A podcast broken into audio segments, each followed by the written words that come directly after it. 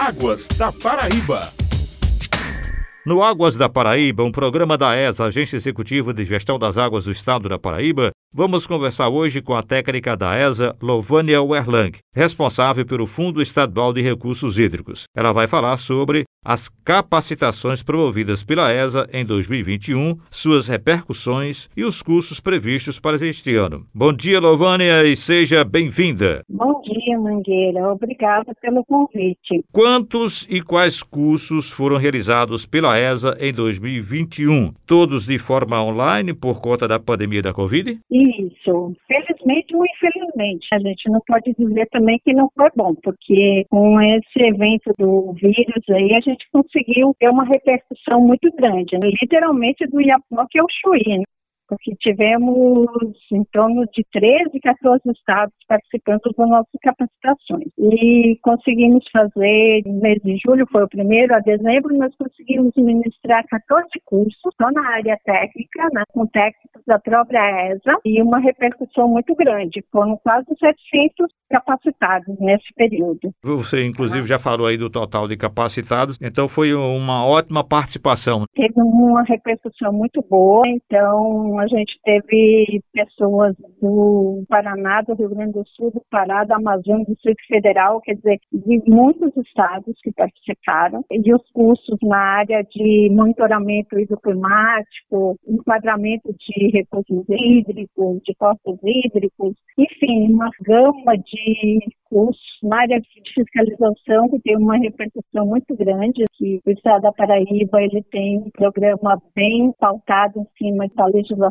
e concreta na área de fiscalização. Então, foi uma repercussão muito boa. Nós tivemos um êxito gratificante nesse sentido. E o total de capacitados nesses cursos, que foram em número de 14 cursos, foi isso? Isso. Em 2021 foram em torno de 14. O público que fez os cursos técnicos né, de outros estados, de órgãos gestores de outros estados, como membros de comitê, membros de comitê do Estado da Paraíba, pessoas ligadas e que se interessam pela gestão de recursos hídricos. Então, foi um público bem diversificado. E todos os participantes receberam certificados? Sim, todos eles. Esses aí eu estou contando com todos eles certificados, porque o certificado é importante e a presença a gente cobra, é rigorosamente cobrada na assinatura da lista de presença, e aí são emitidos certificados para eles. E você conseguiu contactar alguma repercussão entre esses participantes de como eles receberam esses cursos? Conseguimos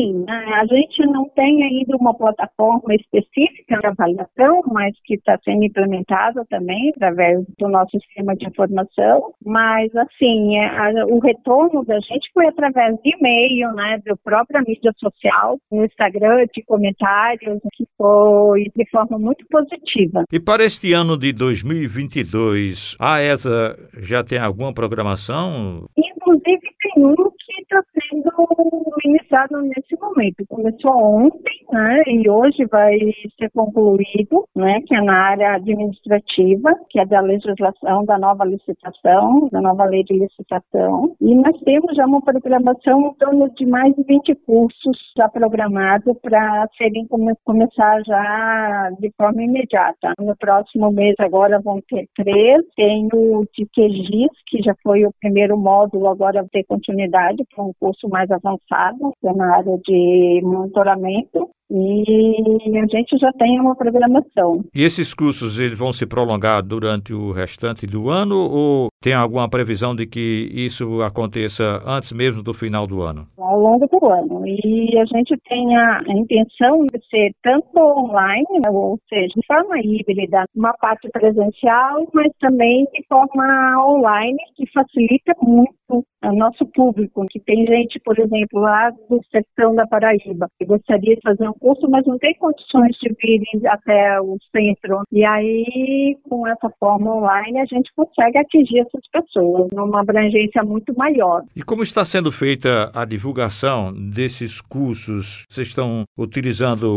o site mesmo da ESA? Gente o site da ESA, tem as mídias sociais, como o Instagram, os próprios e-mails que a gente divulga. Como a gente tem um rol de e-mails de usuários, de participantes de comitê e de até outras instituições, então a gente divulga através de e-mail, no site da ESA tem o link, que já fica aberto, inclusive, para inscrição, e as mídias sociais. Todas as mídias sociais a gente faz o uso dessas mídias para divulgar. Essa divulgação, ela faz alguma exigência de quem pode participar? Olha, na verdade, assim, tem alguns que realmente são mais direcionados. Por exemplo, segurança de barragem. Nem todo mundo tem condições e tem interesse, inclusive, né, de fazer, mas a gente divulga. Quem tem interesse ou que tem curiosidade de conhecer, está livre para conhecer e para fazer o curso. Não é restrito ou não impede alguém de fazer o curso, mas a divulgação é feita geral. E aí,